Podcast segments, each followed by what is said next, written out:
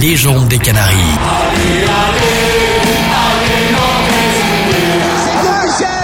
le football club de Nantes est champion de France.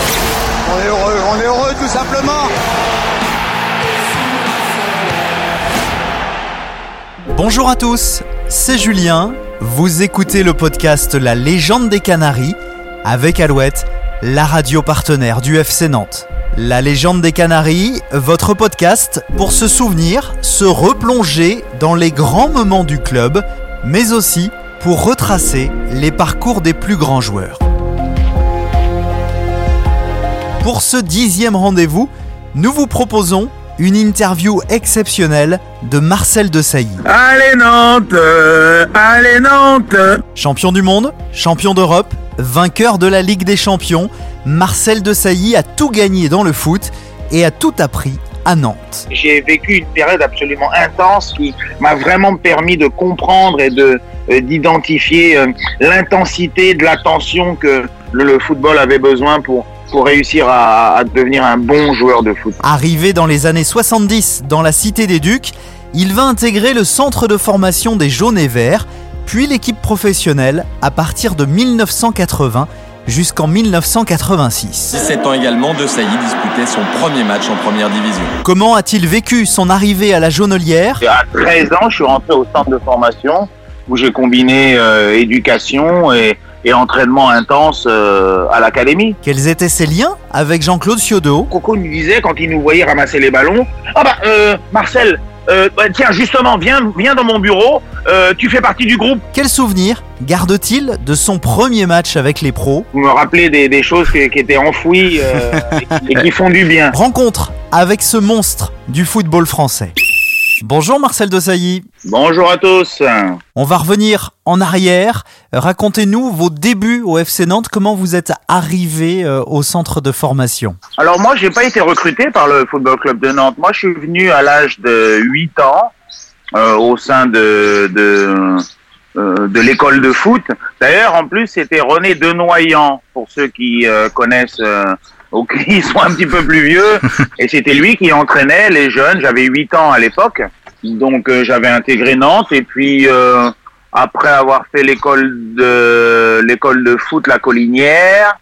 Nantes s'est aperçu que j'avais un petit peu de talent au sein de au sein de l'équipe et à 13 ans, je suis rentré au centre de formation où j'ai combiné euh, éducation et, et entraînement intense euh, à l'académie. Et depuis le début, le, le petit Marcel voulait euh, devenir joueur pro? Ça n'a pas été facile, ça a été un vrai challenge puisque j'ai mon père qui est diplomate et il voyait que j'avais quand même un potentiel pour avoir un cursus universitaire et il voulait rien entendre parler du football. Donc euh, ça a été une petite bataille quand même pour atteindre le le l'académie et, et imaginer de faire une carrière de, de footballeur. J'étais un garçon nonchalant qui avait des grosses qualités athlétiques, mais assez nonchalant, tranquille. J'avais pas encore le le le, le la the rock euh, dans dans le système. Ouais, ouais. Et j'imagine quand on est gosse, quand on voit les installations du centre de formation de Nantes, euh, voilà, on a des étoiles dans les yeux. Ouais, ouais, ouais, c'est génial. Bah, c'est ce qui a un peu décidé mon père à me laisser euh, euh, intégrer le football club de Nantes, hein, qui était avec Sochaux à l'époque euh, euh, un des meilleurs centres de formation dans, à travers les infrastructures. C'était absolument merveilleux, comme ça l'est aujourd'hui. Euh, c'était absolument fabuleux. Chacun avait sa propre chambre individuelle. Euh, Il y avait euh, le côté éducatif qui était bien structuré. Non, non, c'était magique. Tous les terrains, le vert, le oh là là là, c'était c'était absolument superbe. Vous vous souvenez des, des premiers mots de Reynald Denwex qui vous a accueilli? Non, c'est il y a plus de 30 ans. Mais en fait, ce que je me rappelle, c'est que bon, c'est vrai que Nantes avait euh, euh, toute cette génération Amis, euh, euh, José Touré, euh, mon frère, parce que rappelez-vous que mon Bien frère sûr. était euh, Bien sûr. des de Nantes, hein, c'est à Doncor. Ben, la- l'académie tenue par Renel Denouex a vraiment pérennisé euh, euh, la philosophie de jeu de passe que Nantes avait. Euh, donc, euh, donc génial. Non, non, Rénal était à la pointe de, de l'affaire, hein, avec euh, Guelzo Zaita, je crois à l'époque, était aussi un des un de ses assistants euh, au niveau de l'académie. Donc non, non, non, des éducateurs absolument extraordinaires. Hum, et on a les trois, Guelzo, Reynald et Coco qui étaient pour les pros. Marcel Desailly a appris énormément de choses lors de son passage à Nantes, des valeurs qui lui ont beaucoup servi tout au long de sa carrière. Mon passage à Nantes et l'intensité, le contenu des entraînements qui étaient euh, proposés euh, euh, à Nantes m'a vraiment servi pour avoir vraiment une, une attention particulière sur le côté tactique, sur la notion d'anticipation, sur plein de détails qui font que ça m'a ça m'a beaucoup aidé. C'était vraiment vraiment de très très haut vol. Hmm. Et même aujourd'hui, bon, j'hésite à le dire un petit peu quand je suis avec des journalistes euh, internationaux, euh, quand ils me posent la question quel a été votre meilleur entraîneur.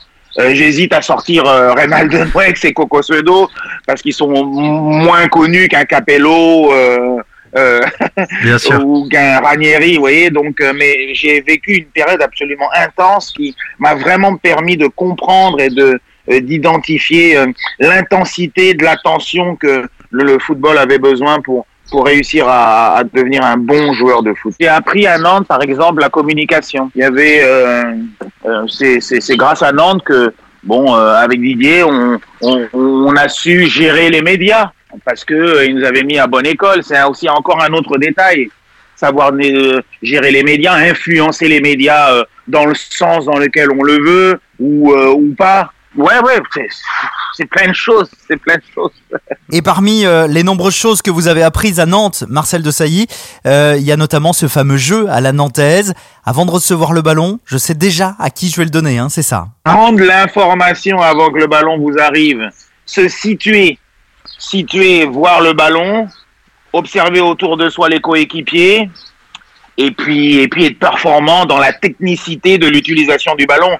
Ah, c'est plein de choses. Hein. C'est les gens pensent euh, la perception euh, extérieure euh, quand on parle du football pour les gens. Oui, bah, on court juste derrière le ballon et puis on gagne des millions. Eh ben non, messieurs dames, c'est plus que ça. Sinon, tout le monde ferait du football. Vous savez, quand je rentre à l'académie à l'âge de 13 ans, on considère qu'il y a à peu près 200 enfants de, de ma génération entre 13 ans et lorsque j'atteins le niveau pro, 18 ans qui sont passés à travers euh, l'académie et qui ont échoué.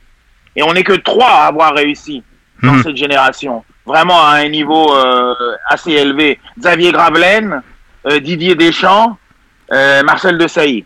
Donc c'est vous dire que beaucoup d'appelés et peu d'élus. c'est encore pire maintenant. Ouais. Envoyez vos enfants à l'école. Ne rêvez pas avec le football trop trop. C'est à Nantes que Marcel Desailly fait la connaissance de Didier Deschamps. De cette rencontre naîtra une très grande amitié. Ouais, ouais, ouais, ouais, ouais. Didier était là, ouais, comme plein d'autres. Hein. Ouais. J'ai pas pu l'identifier tout de suite. Hein. Je rigole toujours si, pour la petite histoire, ouais, il avait euh, des tenues vestimentaires du côté de Bayonne qui étaient un peu euh, particulières, assez colorées. Donc, euh, on, a, on a rigolé sur son compte pendant, pendant pas mal de temps. Mais non, non, c'est une vraie énergie. Alors, Didier, à l'époque, était vraiment euh, au-dessus de tout le monde. Euh, il avait été, il était dans la ligue d'Aquitaine. Moi, j'étais dans la ligue Atlantique. Et quand il arrive, d'ailleurs, on a faisait à l'époque, on faisait les coupes nationales euh, avant d'être international. Et, Didier avait déjà un très très haut niveau. Déjà à l'âge de 13 ans, 13 ou 14 ans, on jouait le championnat d'Europe. On, on, chantait de national anthems, comme on dit, l'hymne national. Euh, du pays en Hongrie, faire un championnat d'Europe à cet âge-là. Didier était mon capitaine déjà à l'époque. Donc on avait déjà, ouais, c'est vrai, une vraie énergie euh, ensemble euh, pour, pour réussir ce projet de, de, carrière. Quoi. Parle normalement, ne parle pas comme un consultant ou un journaliste. Je suis Dédé, je suis ton ami. Bon, Dédé, bravo. Donc parle normalement, c'est pas grave si on t'écoute. Voilà. On t'aime c'est en 1986 que Marcel Desailly va intégrer le groupe pro du FC Nantes, coaché par Jean-Claude Ciodo. Oui, ça n'a pas été simple. Hein euh, L'ADH, 4 division, 3 division, intensité des entraînements au quotidien. Euh, un peu de vista, un peu de malice, où avant chaque match ou à veille des matchs, on savait que Coco avait toujours besoin de quelques jeunes euh, pour agrémenter l'effectif pro. Et euh, nous, on savait que les pros s'entraînaient et euh, euh, ils envoyaient les ballons un peu partout à droite et de gauche. Et quand on finissait nos entraînements avec Didier, avec la réserve, on allait chercher ces ballons pour les amener à Coco, qui lui terminait son entraînement le dernier sur le terrain, pour qu'il nous Ouais, pour qu'il ait une pensée sur nous.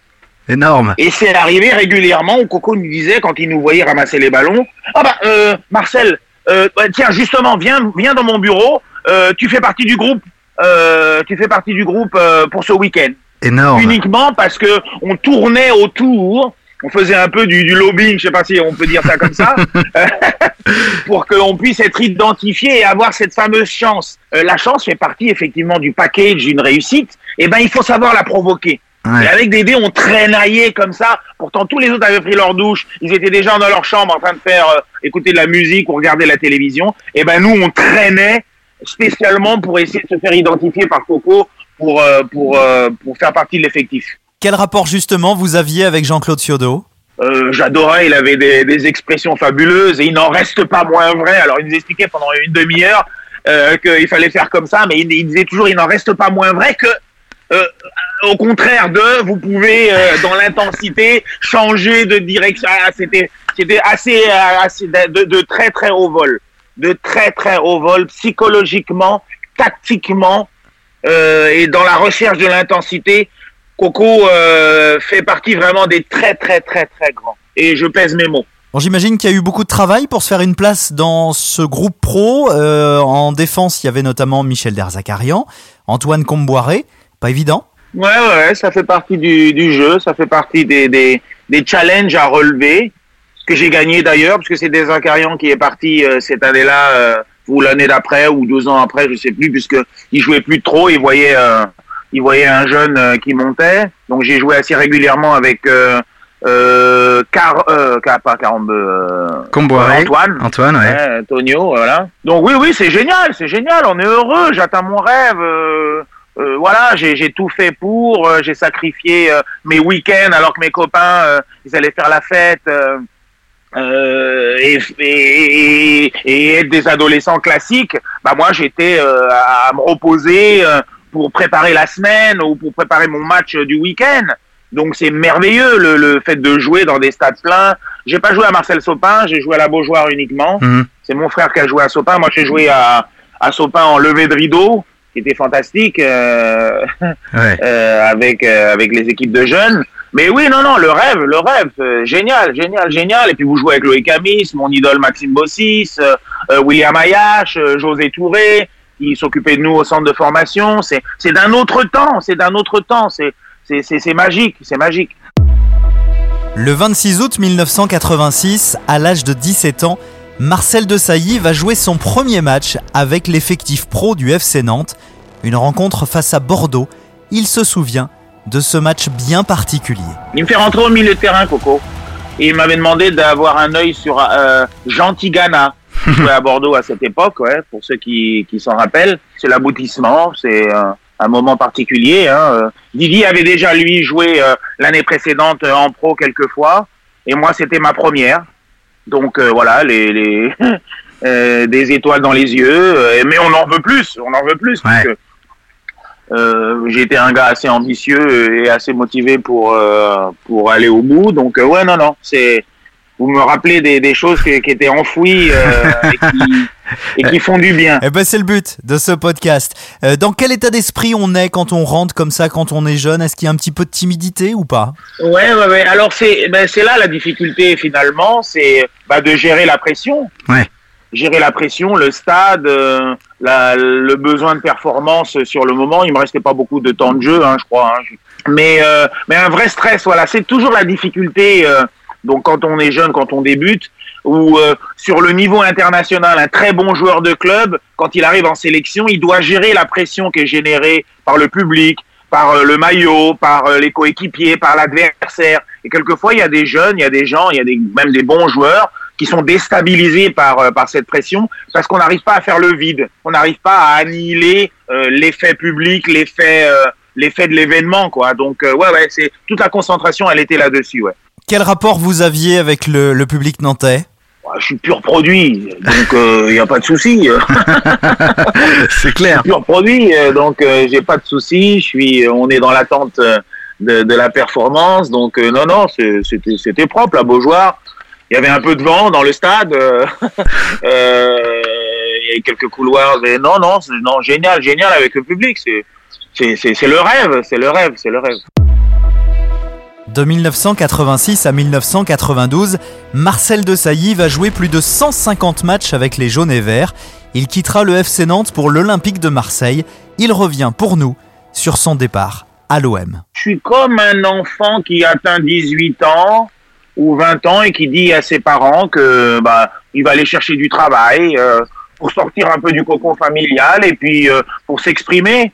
Donc non, ça n'a pas été difficile. Je savais euh, ce que Nantes m'a apporté. J'avais conscience que j'avais le, le bagage footballistique suffisant avec les, les éducateurs fantastiques que l'on a eus. Mais il était temps de partir au détriment de, de Coco, hein, qui était démoralisé. Parce que je crois qu'il revient. Oui, après, ouais, tout à fait. Après, il revient, hein, après Ouais, Blazevic, il revient, c'est ça Tout à fait, c'est Voilà. ça, c'est ça, c'est ça. que je vois faire le, le dernier meeting avec lui, où il sait que je vais partir, et il me fait un dernier meeting en, étant- en essayant de m'expliquer que il va essayer de faire une équipe un peu autour de moi, Ouais. et que je me dois de rester. Et puis euh, je le regarde, je sais déjà que c'est fini, peu importe ce qu'il peut m'inventer. Euh, comme j'ai dit tout à l'heure, c'est je suis comme un enfant qui veut quitter le cocon familial pour vivre euh, ses aventures, qu'elles soient bonnes ou qu'elles soient mauvaises. Il faut que je quitte, euh, euh, faut que je quitte, euh, voilà, le, le club. Donc euh, oui, oui, triste, triste, triste, ouais, ouais, mais euh, bon, voilà. euh. Ouais, après, pas, pas tant difficile que ça, parce qu'en plus, moi, quand j'étais à Nantes, donc je suis supporter nantais, évidemment, euh, c'est mon cœur, c'est le numéro un, mais il me fallait aussi une autre équipe en France, qui était l'Olympique de Marseille, pour lequel euh, je supportais, hein, comme deuxième équipe, et l'équipe à l'étranger était le bilan AC. Donc, euh, donc j'ai eu un, un parcours qui était fantastique, parce que je suis allé à Marseille, je pensais terminer ma carrière à Marseille, mais j'avais le Milan AC comme euh, comme équipe euh, de cœur euh, sur le plan international et j'y suis allé après euh, euh, dans dans les années qu'on suivi. Et tout au long de votre carrière, au fond de vous, eh ben, il y avait toujours euh, cette école nantaise qui vous a servi, euh, bah, même quand euh, vous avez soulevé la Coupe du Monde. hein. C'est ça. Ouais, ouais, oui. Avant ça, hein, je vous l'ai dit tout à l'heure précédemment, euh, l'intensité, le contenu des, de, de- des entraînements ou des discussions que l'on avait nous a vraiment euh, mis une ouverture d'esprit euh, à, à, à- à la génération à Makalele, à, à Christian Carambeu, tous ceux qui ont réussi des, des grandes carrières et ils, sont redevables à, à- aux éducateurs hein, et au club. C'est club familial, mais en même temps familial avec euh, une recherche euh, de la performance qui était absolument unique. C'était unique euh, en, en France, euh, euh, dans tous les départements administratifs, euh, euh, infrastructures. Non, non, non, génial. Ça m'a aidé euh, tout au long. Ouais, ouais. Hmm. J'ai pas eu de pensée pour le football club de Nantes quand j'ai gagné la Coupe du Monde. Mais au Je fond de vous. eu tout le long. Mais au fond tout de le vous. long. Mais ce jour-là, j'ai été un peu égoïste. Ouais. J'ai pensé au, au plaisir que l'on a donné aux Français. J'ai plus pensé aux Français globalement que aux, aux Nantais, Au Nantais. aux presque Bretons Nantais. ouais. On vous en veut pas, Marcel, il y a aucun souci. Pour terminer ce podcast, nous avons demandé à Marcel Desailly quel conseil peut-il donner à un jeune qui rêve de devenir footballeur professionnel de continuer les études parce qu'il n'y a pas de garantie d'aller au bout. Après, oui, bah, il faut savoir gérer euh, la concurrence, il faut savoir gérer euh, l'intensité des entraînements, euh, il faut être très, faut rester positif, faut continuer à travailler, faut pas avoir d'ego, il faut, il faut respecter les règles. Les dieux du football vous regardent au quotidien. Euh, des jeunes s'étonnent qu'ils soient blessés, mais forcément, ils se couchent tous les soirs à 2 heures du matin à regarder de des vie. films. Ouais, l'hygiène de Euh, vie. l'hygiène de vie. Euh, moi, je buvais 5 litres d'eau par jour.